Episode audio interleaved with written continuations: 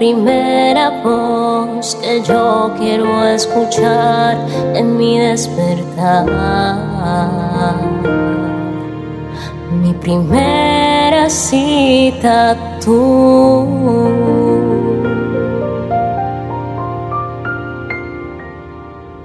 porque mi primer encuentro es contigo, Espíritu Santo. Abre los ojos el día de hoy y da gracias porque tienes salud, porque puedes respirar y porque has despertado con un propósito y es ver las nuevas misericordias que Dios ha preparado para ti en esta mañana. Mi nombre es Isabela Sierra Robles y te doy la bienvenida a un nuevo encuentro devocional. Hoy quiero seguir compartiendo contigo esta maravillosa historia de Jefté. Por eso te invito a que vayas conmigo a jueces capítulo 11, esta vez del verso 9 al 11. Y dice así, Jefté le dijo a los ancianos, a ver si entiendo bien, si voy con ustedes y el Señor me da la victoria sobre los amonitas, ¿de veras me harán gobernante de todo el pueblo? El Señor es nuestro testigo, contestaron los ancianos. Prometemos hacer todo lo que tú digas. Entonces Jefté fue con los ancianos de Galat y el pueblo lo proclamó gobernante y comandante del ejército. En Mizpa, en presencia del Señor, Jefté repitió lo que les había dicho a los ancianos. En el episodio anterior estuvimos viendo cómo Jefté fue solicitado por aquellos que lo habían rechazado. Pero ya en esta parte del capítulo estamos viendo el cumplimiento de la promesa de Dios. Y es que tú que me estás escuchando, Dios no es hombre para mentir, ni hijo de hombre para arrepentirse. Si Él ha proclamado una promesa sobre tu vida, es porque la cumplirá.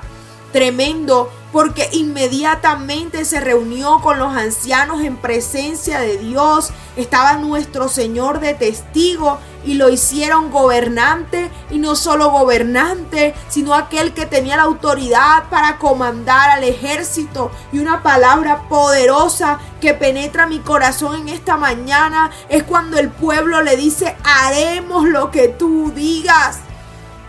Yo quiero que me entiendas lo impactante porque anteriormente había sido rechazado, había sido aislado. Le dijeron, no tendrás herencia, tu madre fue prostituta, vete de aquí. Y ahora le dicen, haremos lo que tú digas. Ahora lo proclaman gobernante. Ahora le dan toda la autoridad. Y no solo la autoridad, las autoridades merecen honor. Las autoridades comen lo mejor. Las autoridades tienen las mejores tierras. En aquella época el rey o el gobernante siempre tenía las mejores vestiduras. Entonces pasó de ser un mendigo, un rechazado, ahora a ser el gobernante. Y esa es la obra que Dios hace en nuestras vidas.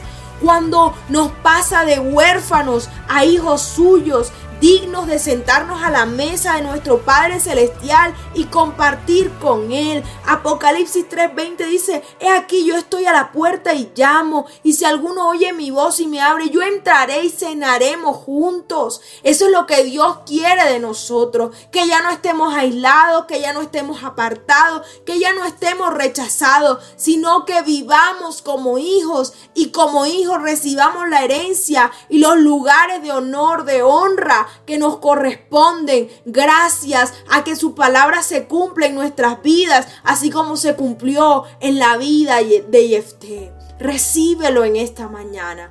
Dios te bendiga.